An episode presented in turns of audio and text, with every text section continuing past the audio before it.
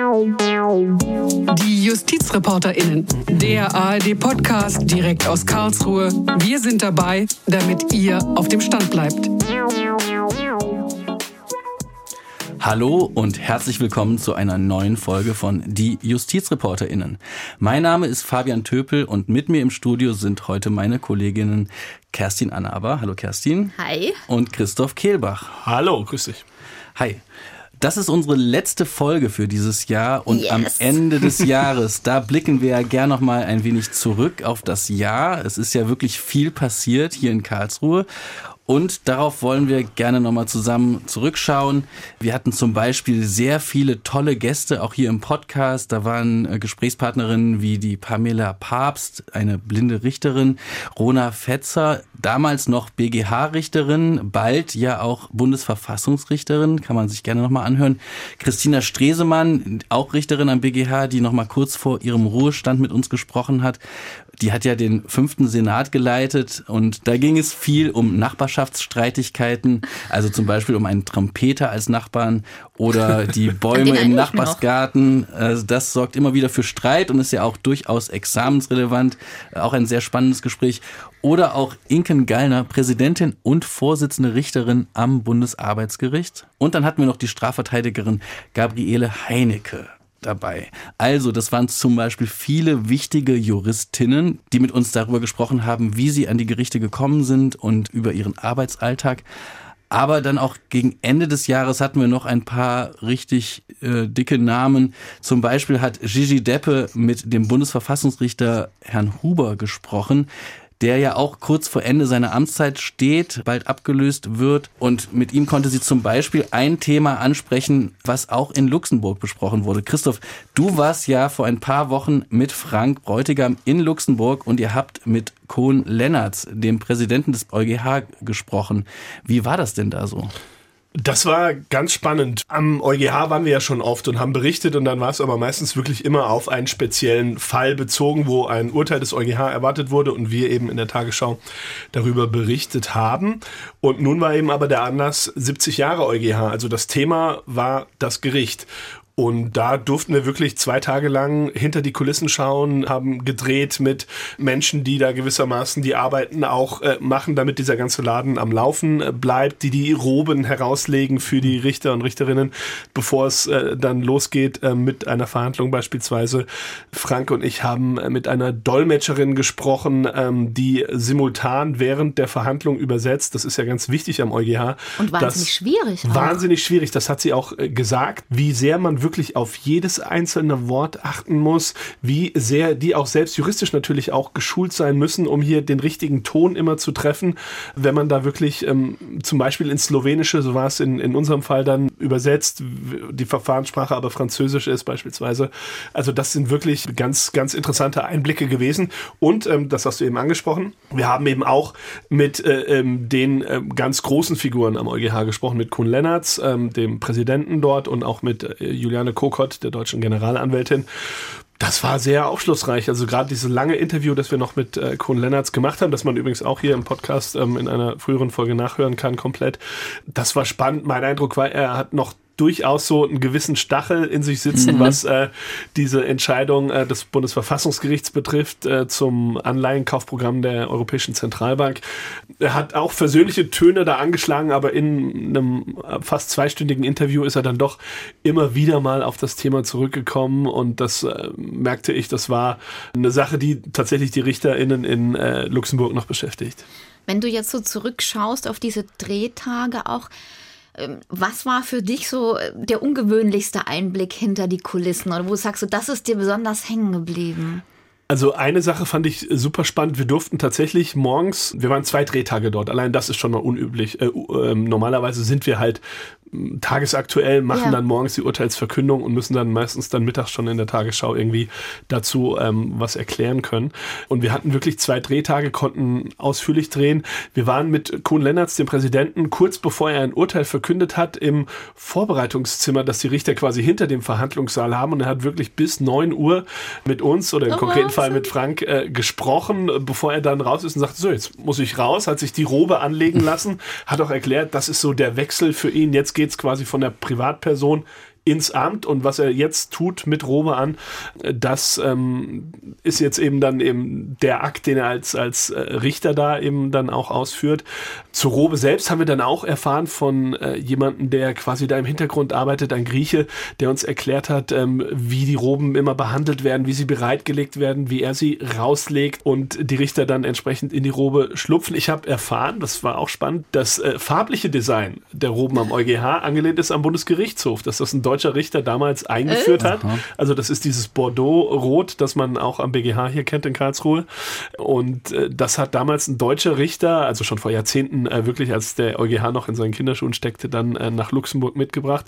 Und äh, der Schnitt, der ist aus dem Holländischen kommt. Auch das habe ich gemerkt. Ich weiß nicht genau, wie der holländische Schnitt sich unterscheidet zum deutschen, aber das hat man uns da auch erklärt. Also es waren wirklich Blicke hinter die Kulissen im wahrsten Sinne des Wortes und ähm, das war ein sehr, sehr spannender Dreh. Super spannend. Ja, das ganze Interview gibt's bei uns im Podcast zu hören, aber auch auf dem YouTube-Kanal von Phoenix. Äh, das Video verlinken wir auch nochmal in den Show Notes. Das lohnt sich wirklich, weil Conan Lennartz, fand ich, war wirklich ein sehr unterhaltsamer und witziger Typ und auch sehr sprachbegabt. Also, äh, unglaublich, äh, unglaublich. Er ist ja ähm, Belgier und er hat mit Frank auf Deutsch gesprochen, aber er hat auch erzählt, welche Sprachen er alle kann tatsächlich und das ist also... Welche sind das? Also ähm, ich habe es nicht mehr genau im Kopf, ob es sechs oder sieben waren, oh aber er ist also Deutsch, Englisch, äh, Französisch, Flämisch. Spanisch, also genau, als, als Belgier kann er sowohl das Französische wie auch das Niederländische halt sehr, sehr schnell. Ähm, auf Italienisch kann er sich ausdrücken noch und Vorträge halten und das kann er richtig gut. Und er hat auch tatsächlich bei ganz vielen Urteilen einfach noch aus dem Handgelenk gewissermaßen während des Interviews noch das genaue Datum der Urteilsverkündung im Kopf gehabt. Ich erinnere mich an diese Entscheidung von damals und dann zack, zack, kam das Datum, wo ich auch dachte, okay, das äh, hat er einfach noch so äh, drin. Das ist auch nicht gelernt, sondern das hat er einfach. Ne? Ja, also lohnt sich auf jeden Fall da nochmal reinzuschauen oder reinzuhören. Kerstin, jetzt wollen wir mal zu dir kommen. Was war denn dein Highlight des Jahres? Ist dir da irgendwas in Erinnerung geblieben? Ja, ich habe mich natürlich in der Vorbereitung auch gefragt, oh Kerstin, und was war jetzt dein Highlight des Jahres?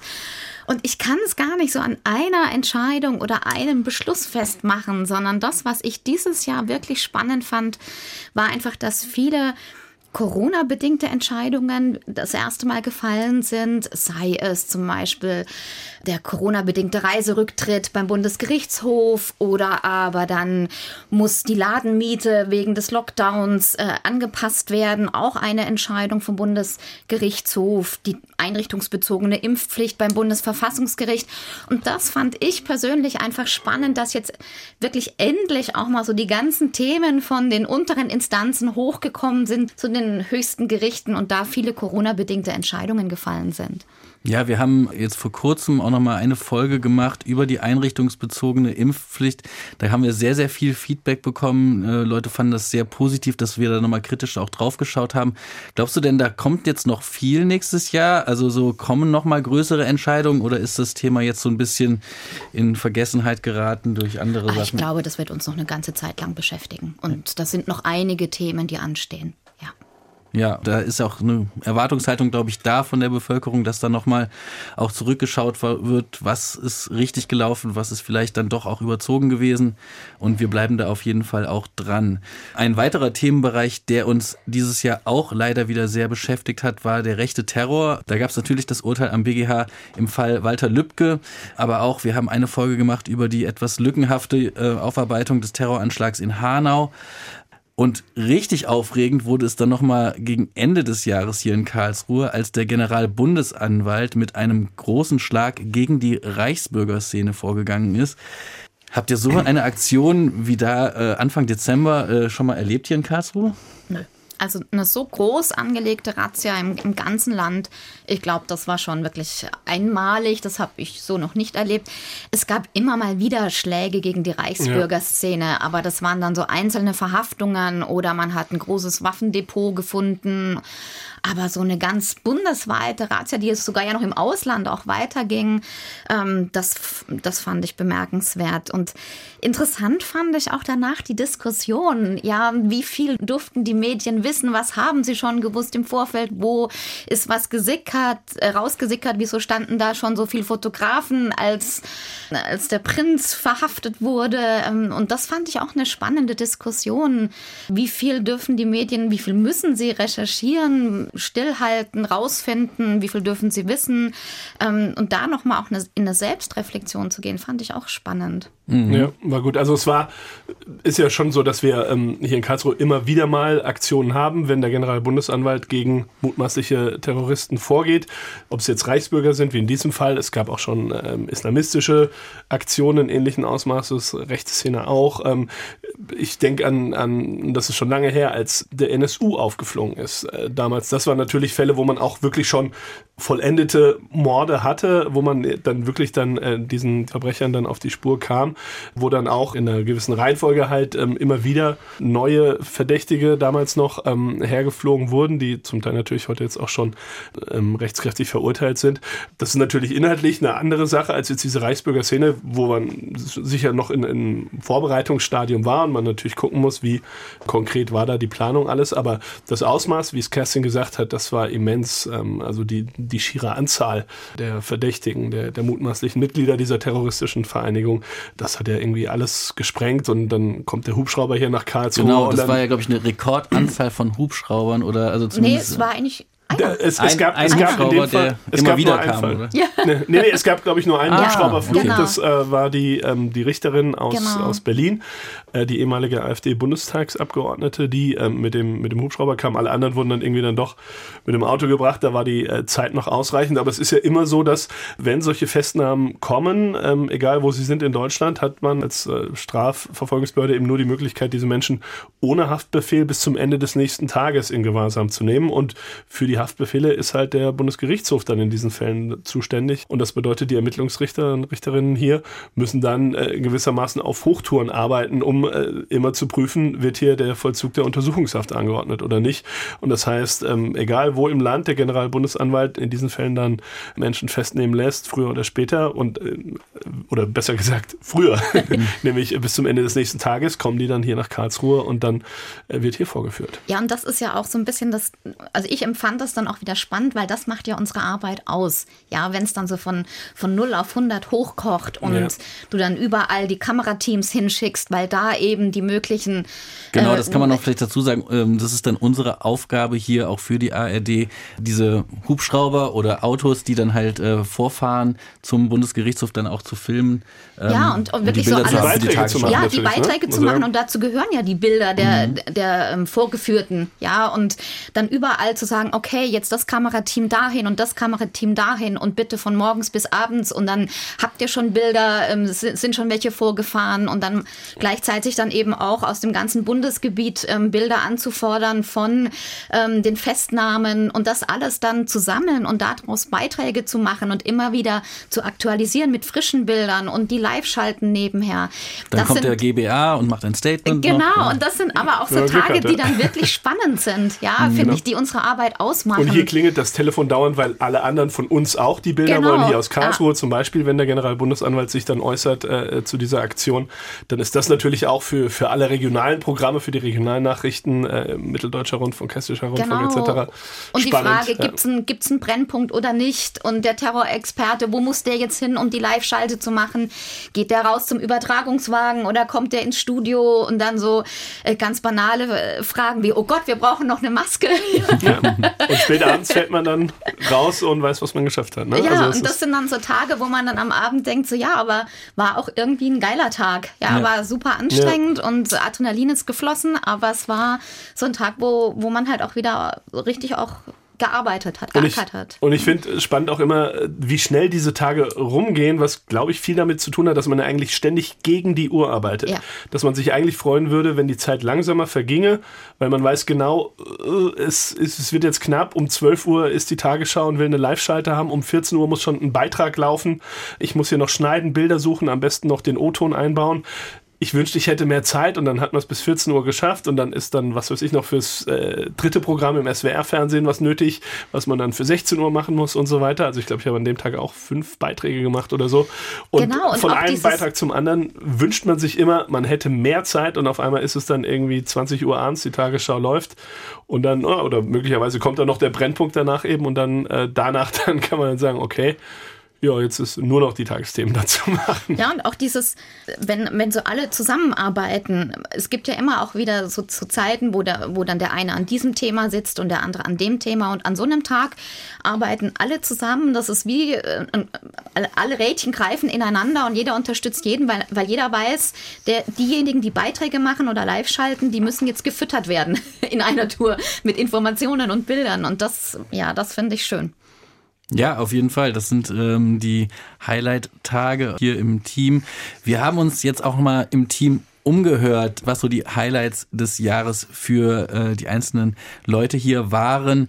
Zum Beispiel hat uns Ann-Kathrin Jeske, die uns für drei Monate hier unterstützt hat, die arbeitet normalerweise in Berlin und berichtet über juristische Themen. Sie hat uns erzählt, was so ihr Highlight hier in der Zeit war. Mein juristisches Highlight in diesem Jahr ist die Entscheidung des Berliner Verfassungsgerichtshofs, dass die Berlin-Wahl wiederholt werden muss.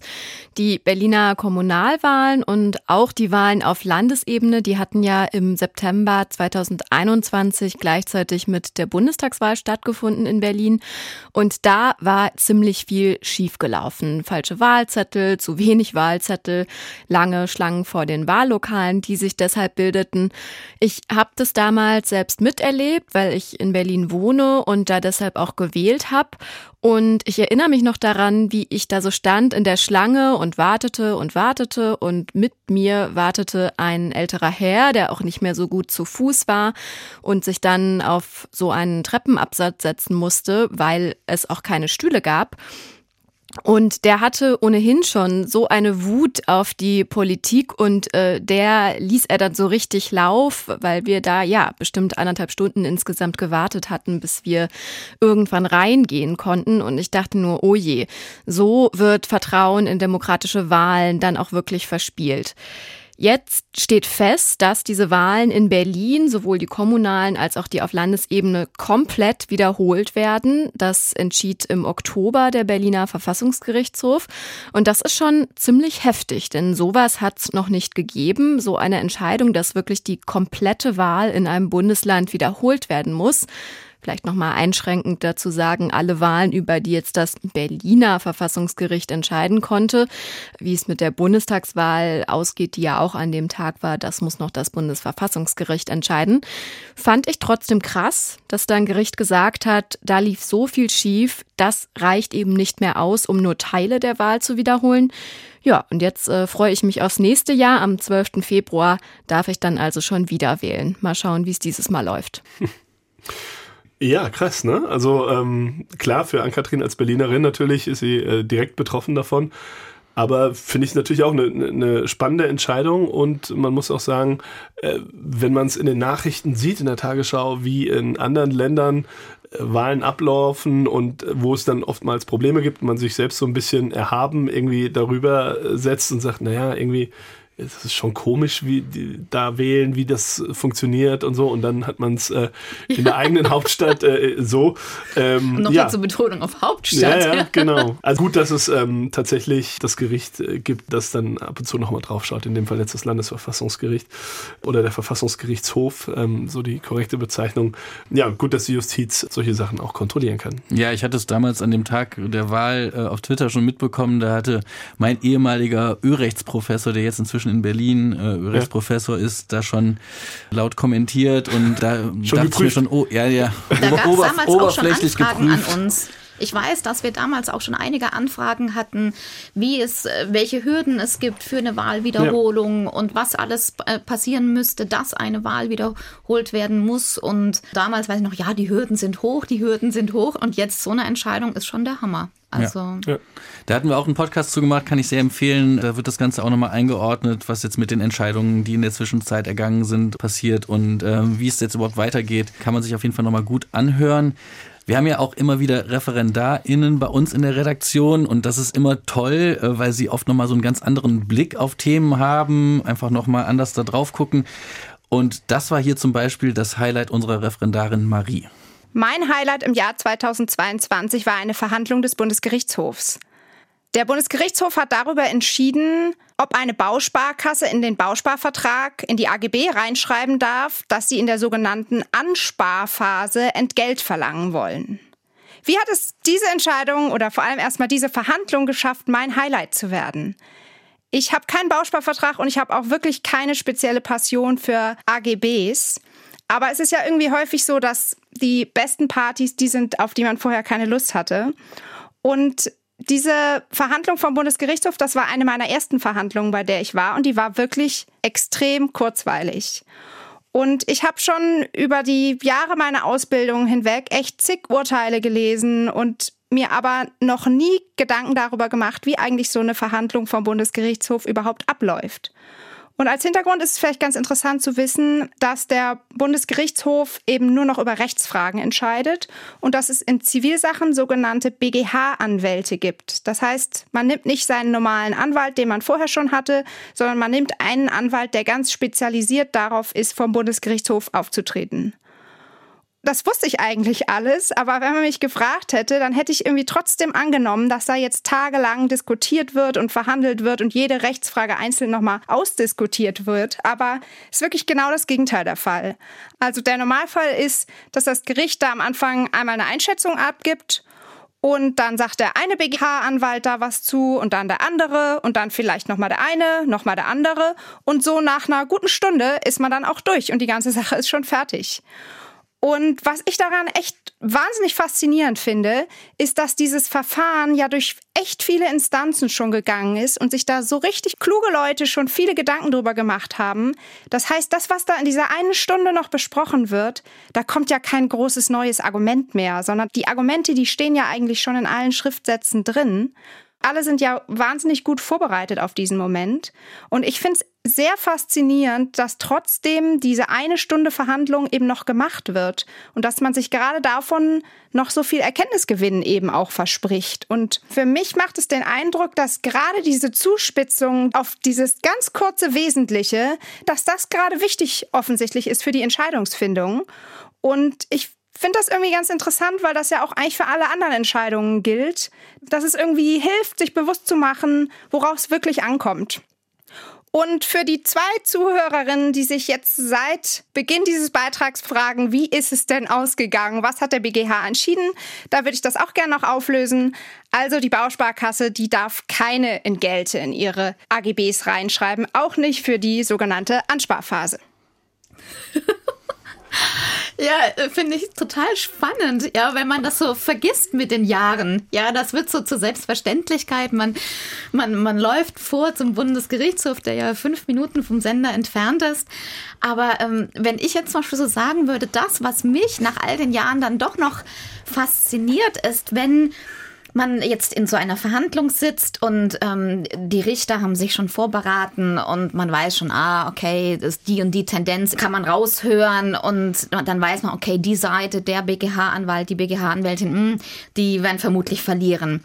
Und wenn dann der BGH-Anwalt oder die Anwältin nochmal Argumente vorbringt, nochmal alles auffährt und man ja. sieht dann, oh, der ein oder andere Richter, die eine andere Richterin fangen an, doch nochmal was zu notieren und oh, ja. da kommen nochmal Gedanken, das finde ich dann spannend, wo ich mir sage, oh, jetzt hat er noch mal alles hochgefahren und tatsächlich noch mal ein paar Punkte reingebracht, die neu sind oder mit denen er es eventuell noch umreißen könnte. Das passiert zwar wirklich selten, aber das sind so die Momente, wo ich sage, ja, das ist dann echt so ein richtige, das ist die hohe Kunst, ja, und das macht dann auch echt Spaß. Ja, und äh, ähm, stimmt, also ich äh, kann das auch, auch äh, unterstützen, das hat man manchmal und das sind dann die ganz besonders spannenden Verhandlungen. Äh, man muss natürlich auch sehen, es stimmt schon, diese Stunde, anderthalb Stunden oder so, das ist so ein normaler Standard hier bei, bei zivilrechtlichen ähm, Revisionsverhandlungen. Aber dem ist natürlich auch immer noch einiges vorausgegangen. Natürlich werden da Schriftsätze ähm, gewechselt äh, gewissermaßen. Es gibt die Vorberatung der Gerichte. Also es ist nicht so, dass sie in dieser Verhandlung bei Null anfangen und sagen, jetzt schauen wir uns mal das Urteil an, sondern da ist eben schon viel Arbeit reingeflossen. Und dann, aber wie Marie sagte, ist es eben auch zugespitzt in dieser Verhandlung, wo vielleicht noch zwei, drei Punkte offen sind, sagen, da könnte sich's entscheiden, da wollen wir mal genau drauf schauen und äh, sagen Sie doch mal und replizieren Sie noch mal äh, und dann ist es äh, Sache der AnwältInnen. Ja, und ich weiß nicht, wie es dir geht, Christoph, ja, aber ich habe auch, sag ich mal, äh, BGH-Anwälte, wo ich sage, oh, der oder die kommt und plädiert, oh, schön. Ja, weil die dann das nochmal so richtig schön auch für den Laien verständlich machen und sehr metaphorisch plädieren, wo dann selbst die AGBs wieder interessant werden. Sogar die. Ja. Also, ja, also ist nicht schlecht, genau. Und solche Anwälte, Anwältinnen gibt es und das ist immer dann tatsächlich besonderes Highlight. Ja, also als ich hier angefangen habe, war ich erstmal überrascht, wie wenig Publikum da teilweise dann doch ist. Ähm, also es ist ja doch auch eine kleine Geschichte dann oft. Also äh, kann man vielleicht auch mal empfehlen, da vorbeizugehen. Äh, das äh, ist ja auch durchaus möglich, weil es lohnt sich schon, auch wenn es manchmal kürzer ist, als man denkt. Also Und so. es gibt auch griffigere Themen als AGBs. ja, genau. Die gibt es. Aber das, was du sagtest, Fabi, äh, kenne ich auch tatsächlich. Ich weiß noch, ich war als Student hier äh, einmal in Karlsruhe halt äh, mit unserer, unserem Ölrechtsprof damals und wir haben uns sowohl am BG BGH wie auch am Bundesverfassungsgericht eine äh, Verhandlung ähm, angeschaut seinerzeit.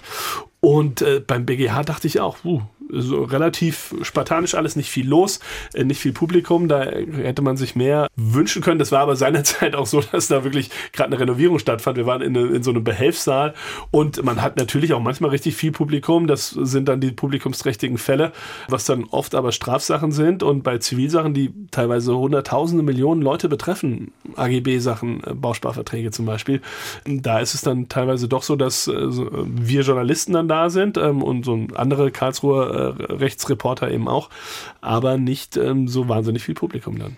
Ja, ich finde auch alleine schon die Gebäude an sich spannend. Ja, alleine ähm, auch mal den BGH da reinzugehen, was ja dann eher doch mit äh, eher ein geschlossener Komplex ist, mit, mit hohen Mauern. Ähm, und trotzdem ist der, der Sitzungssaal wirklich über, über der Straße offen mit, mit, große, mit einer großen Fensterfront. Und auch das Bundesverfassungsgericht, das ja wirklich einlädt und bürgernah ist mit all seinen Gläsern ja. und, und alle Säle verglast und ganz offen und transparent. Mitten Alle in der Stadt auch, ne? Ja, also, also ja. alleine das finde ich ist schon, lohnt sich schon mal sich anzuschauen. Ja. Definitiv. Eine Reise nach Karlsruhe lohnt sich. Kommt her, kommt alle.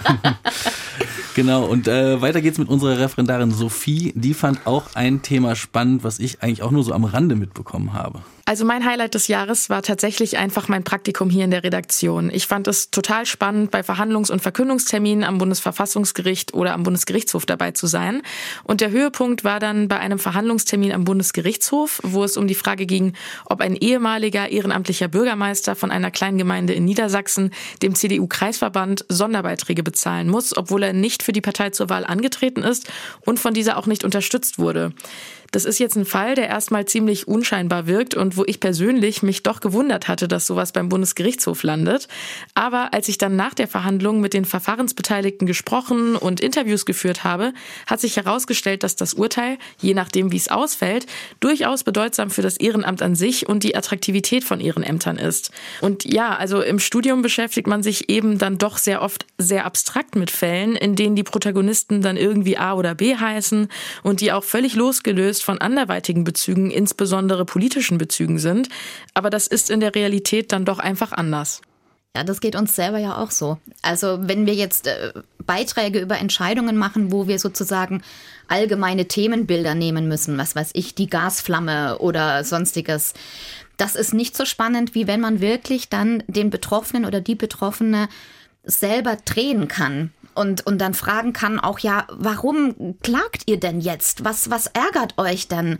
Und mhm. diesen Bezug wieder zum normalen Bürger zu haben und zu sehen, wie sehr das Recht wirklich den Alltag beeinflusst und wirklich uns auch äh, betrifft, das ist dann das wirklich Spannende wieder. Und das, das erleben wir ja natürlich auch. Ein Thema, was uns dieses Jahr leider auch sehr beschäftigt hat, war das Völkerstrafrecht. Also ich erinnere mich Anfang des Jahres, da war noch der Prozess in Koblenz gegen zwei Syrer, die für das Assad-Regime gefoltert haben. Darüber hatten wir berichtet und dann wurde das Völkerstrafrecht durch den russischen Angriffskrieg gegen die Ukraine auf einmal nochmal sehr relevant. Christoph, du hast damals auch schon im April mit dem Staatsanwalt aus Freiburg Klaus Hoffmann gesprochen. Mhm. Also es war kurz nach Bekanntwerden dieser schrecklichen Bilder aus Butscha. Hattest du dich vorher schon mit dem Kriegsvölkerrecht auseinandergesetzt oder was hast du da noch Neues gelernt überhaupt? Also einiges, das finde ich auch einen der spannenden Punkte hier in der Arbeit, dass wir halt natürlich das berichten und das auch erklären müssen unseren äh, Zuschauern, unseren ZuhörerInnen, ähm, was aktuell die Menschen bewegt. Und das ist natürlich in diesem Jahr ganz massiv der Krieg in der Ukraine gewesen, der russische Angriffskrieg gegen die Ukraine. An das Gespräch mit Klaus Hoffmann kann ich mich auch noch erinnern, aber er ist ja danach erst dann nochmal richtig quasi hier vor Ort gewesen. Hier vor Ort gewesen und auch in, äh, in Butscha gewesen, in der Ukraine gewesen. Mhm. Also er ist da vor Ort tatsächlich äh, jetzt auch aktiv wieder.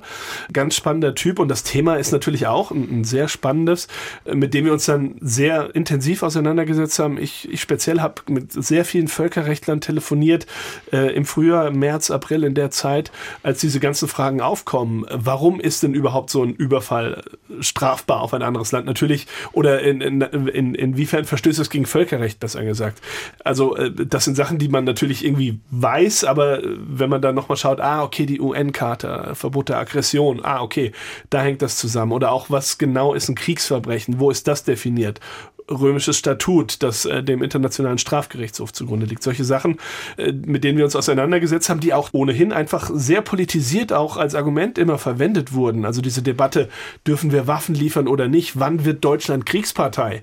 Muss man unterscheiden zwischen schweren Waffen oder äh, leichten Waffen, die man liefert oder nicht? Und da der Sache auf den Grund zu gehen und zu sagen, so und so ist es und man wird nicht automatisch Kriegspartei dadurch, dass man äh, eine angegriffene Partei unterstützt mit Lieferungen. Äh, das quasi erstmal rauszufinden durch Gespräche mit den ganz richtigen Experten, mit Professoren für Völkerrecht und, und Strafrechts, äh, Völkerstrafrechtsexperten.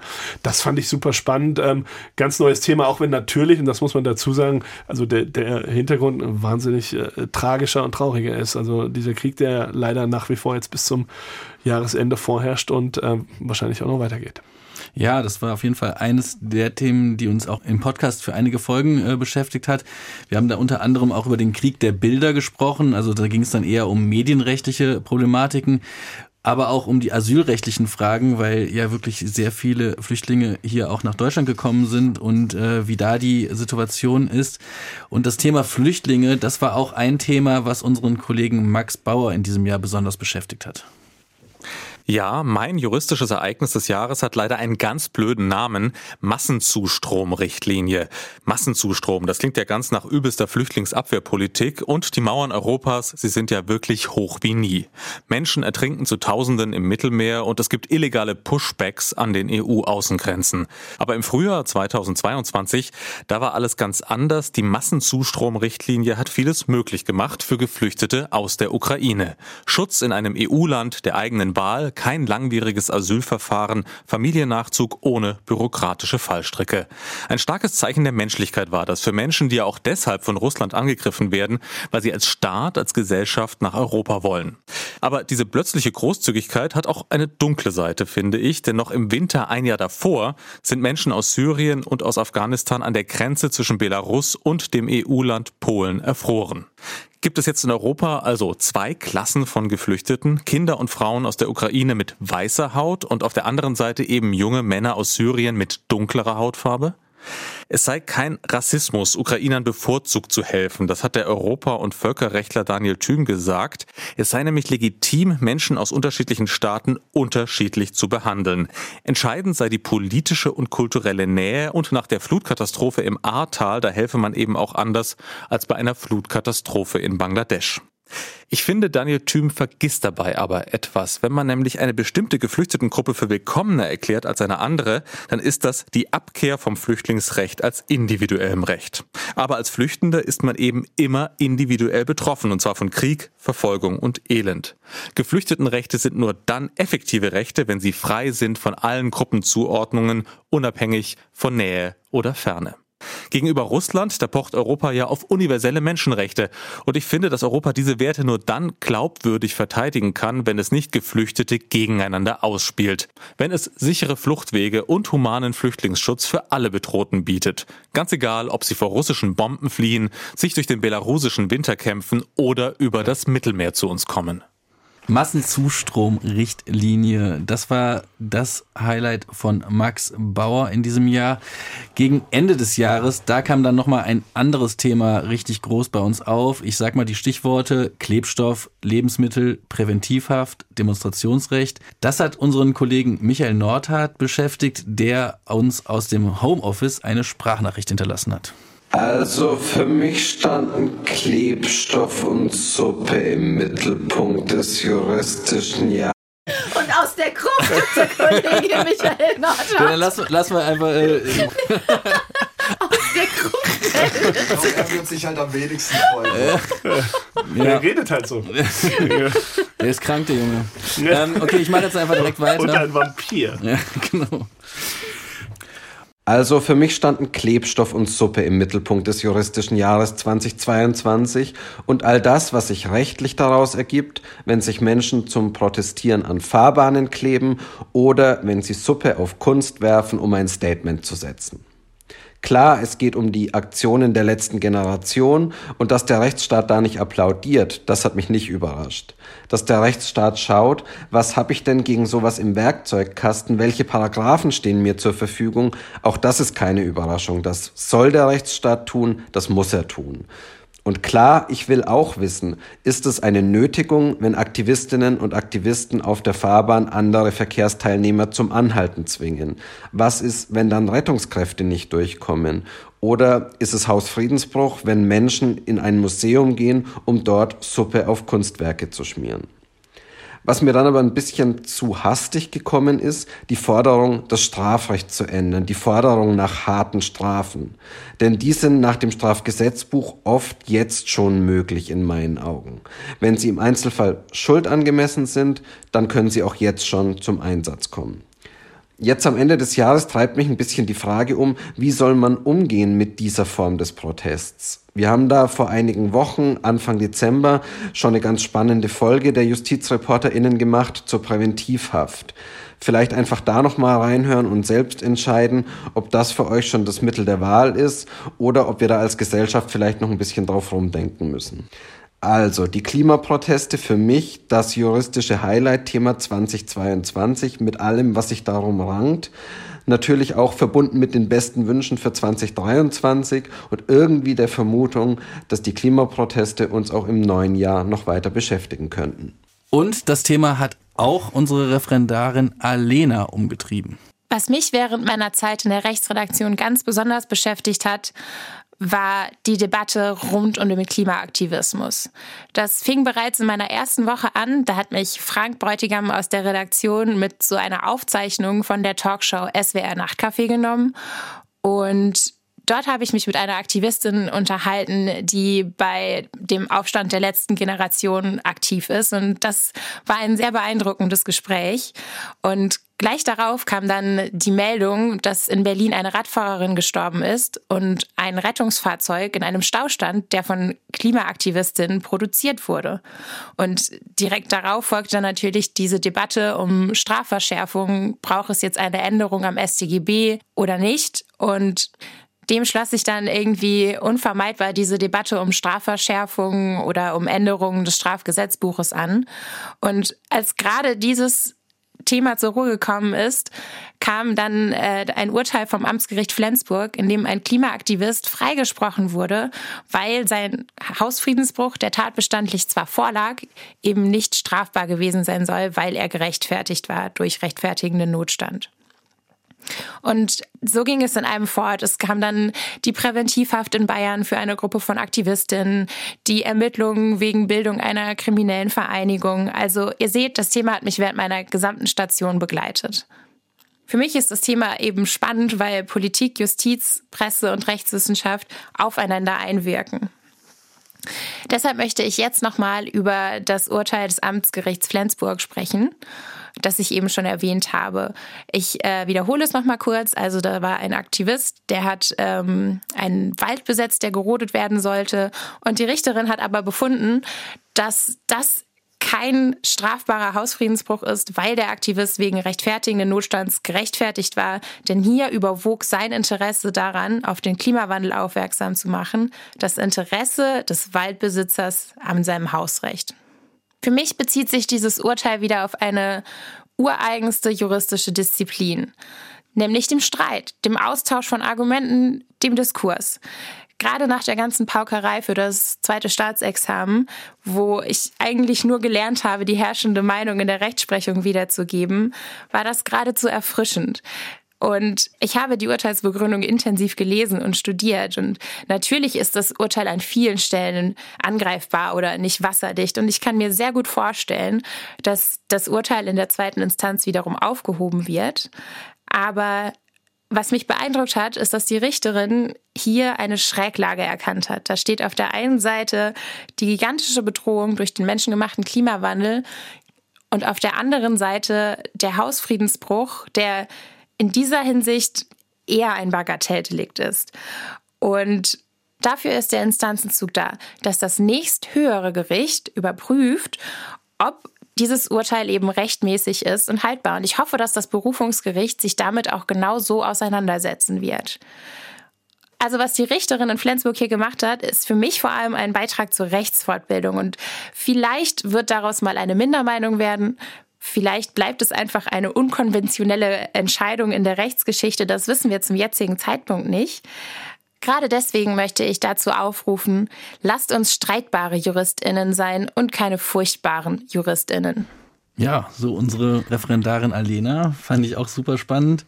Und ich fand vor allen Dingen auch super interessant, wie dieses Thema jetzt in den letzten äh, Wochen die Gemüter so erregt hat. Also äh, alle Politiker mussten sich auf einmal äh, dazu äußern. Auch das sind ja letztlich oft kleine Straf Tatbestände ja, oder kleine ja. Verhandlungen und so weiter, aber dass die sich da alle groß äußern mussten, also sogar der Justizminister hat da seine Interpretation zum Besten gegeben. Aber was ich total spannend fand, war halt, dass diese, die letzte Generation sich immer wieder auf einen Beschluss des Bundesverfassungsgerichts berufen hat von 2021. Also, ja, versucht hat, das äh, Bundesverfassungsgericht zu verteidigen oder in, äh, ja, den Beschluss umzusetzen. Ähm, wie habt ihr das so erlebt? Ja, ich äh, fand es auch äh, bemerkenswert, wie, wie sehr das, was du gesagt hast, passiert ist, dass nämlich wirklich jeder Politiker, der äh, der Meinung ist, er müsste jetzt mal sich auch noch äußern zu einem Thema, dann sagt, dass Straftaten ganz schlimm sind und äh, ähm, natürlich der Rechtsstaat sich da irgendwie zur Wehr setzen muss. Klar ist es so, also ich sehe die Problematik auch und natürlich kann es super tragische Folgen haben, äh, wenn durch Staus, die so verursacht werden, äh, da möglicherweise Rettungswagen etc. nicht durchkommen. Also das muss man natürlich auch sehen sehen. Aber es ist natürlich eine Sache der Justiz äh, und der Strafverfolgung, das dann zu klären. Und wenn Politiker irgendwie sich da immer noch reinhängen, äh, ist schon bemerkenswert, finde ich manchmal. Ich fand es bemerkenswert, wie unterschiedlich ähm, auch die Generationen auf dieses Thema reagieren. Ja, mhm. dass gerade auch viele Ältere, jetzt zumindest in, in meinem Umfeld, dann ähm, gesagt haben, ja, das geht doch überhaupt nicht und Gemälde angreifen und die Straße blockieren, was weiß ich auch immer. Ähm, und da, da muss man schärfer gegen vorgehen und dann auch gerade die Jüngeren, die eben dann gesagt haben, nein, wir müssen für den Klimawandel auf die Straße und alles ist legitim. Also wie sehr dieses Thema unterschiedlich ähm, behandelt wird von den unterschiedlichen Generationen, das fand ich auch spannend. Und es ist ja durchaus so, dass also dieser Ruf nach äh, schärferen Strafen, Michi hat das angetextet eben oder angesprochen, angesprochen eben. Es gibt ja äh, Straftatbestände. Nötigung ist ja im Strafgesetzbuch verboten. Gefährlicher Eingriff in den Straßenverkehr. Solche Dinge gibt es ja. Und, und jetzt äh, so zu tun, finde ich immer nur komisch, als hätten wir keine Gesetze, die auf sowas vorbereitet sind. Äh, natürlich sind das Dinge, die ähm, ne, die Justiz prüfen muss, wenn sie entsprechend zur Justiz gebracht werden. Da auch die Polizei ist natürlich gefordert, ähm, entsprechend vorzugehen. Aber ich habe oft den Eindruck, dass Politiker gerade gerade dann Straftaten ganz besonders furchtbar finden, wenn sie so in die eigene politische Agenda äh, passen oder wenn es in die eigene politische Agenda passt, äh, gegen spezielle Straftaten zu sein. Es ist leider so, dass jeden Tag Straftaten begangen werden in Deutschland und alle Straftaten müssen von der Justiz ähm, aufgearbeitet werden, wenn sie ähm, vor die Justiz gebracht werden. Aber es gibt eben Gesetze, die ähm, sehr gut passen auf äh, viele Lebenssachverhalte und ähm, die dann erstmal anzuwenden und zu gucken, was dann rauskommt, ist vielleicht der richtige Schritt und die richtige Reihenfolge. Und ich glaube, die Präventivhaft, die bayerische, die könnte sogar auch nach Karlsruhe kommen. Ich, Die äh, ist ja sehr umstritten. Ja, also da schauen wir mal, wie das weitergeht. Letztendlich kommt alles, das in, in, Alles in Deutschland Karlsruhe. irgendwie diskutiert wird, kommt früher oder später nach Karlsruhe. Das macht es ja so Und spannend. deswegen sind wir ja auch schon hier Ja, genau. und warten nur. Genau. Genau. Ja, ganz zum Schluss dann kommen wir noch zu meinem Highlight. Ich Ja. betreue ja diesen Podcast als Redakteur von Anfang an und mein Highlight dieses Jahr war es wirklich mal mit diesem Podcast nach zwei Jahren Corona auch mal zu den Leuten zu kommen, also auch mal vor Publikum einen Podcast aufzunehmen. Wir waren nämlich dieses Jahr auf dem Deutschen Juristentag in Bonn unterwegs und hatten dort die Möglichkeit, da vor Ort einen Podcast aufzunehmen und das war wirklich eine tolle Erfahrung, weil wir da auch noch mit Leuten ins Gespräch kamen und das würden wir auch gerne nächstes Jahr äh, nochmal umsetzen. Also wir kommen gerne auch an der einen oder anderen Uni mal vorbei. Äh, meldet euch da gerne bei uns. Äh, wir haben auf jeden Fall große Lust. Und das war's dann auch für diese Woche und für dieses Jahr. Äh, Ein langes Jahr. es war ein langes Jahr, äh, themenreiches Jahr. Absolut. Ähm, vielen Dank nochmal an alle fürs Zuhören und auch danke, dass ihr uns immer so tolles Feedback gibt. Das freut uns immer sehr. Schreibt uns auch gerne weiter Mails an justizreporterinnen.swr.de. Das hilft uns, um noch besser zu werden und auch Themen, die euch interessieren, noch weiter aufzugreifen. Danke, Kerstin. Gerne. Danke, Christoph Gerne. fürs Mitmachen und fürs Mitkommentieren. Euch allen ein gutes 2023. Kommt gut rein und tschüss, bis bald.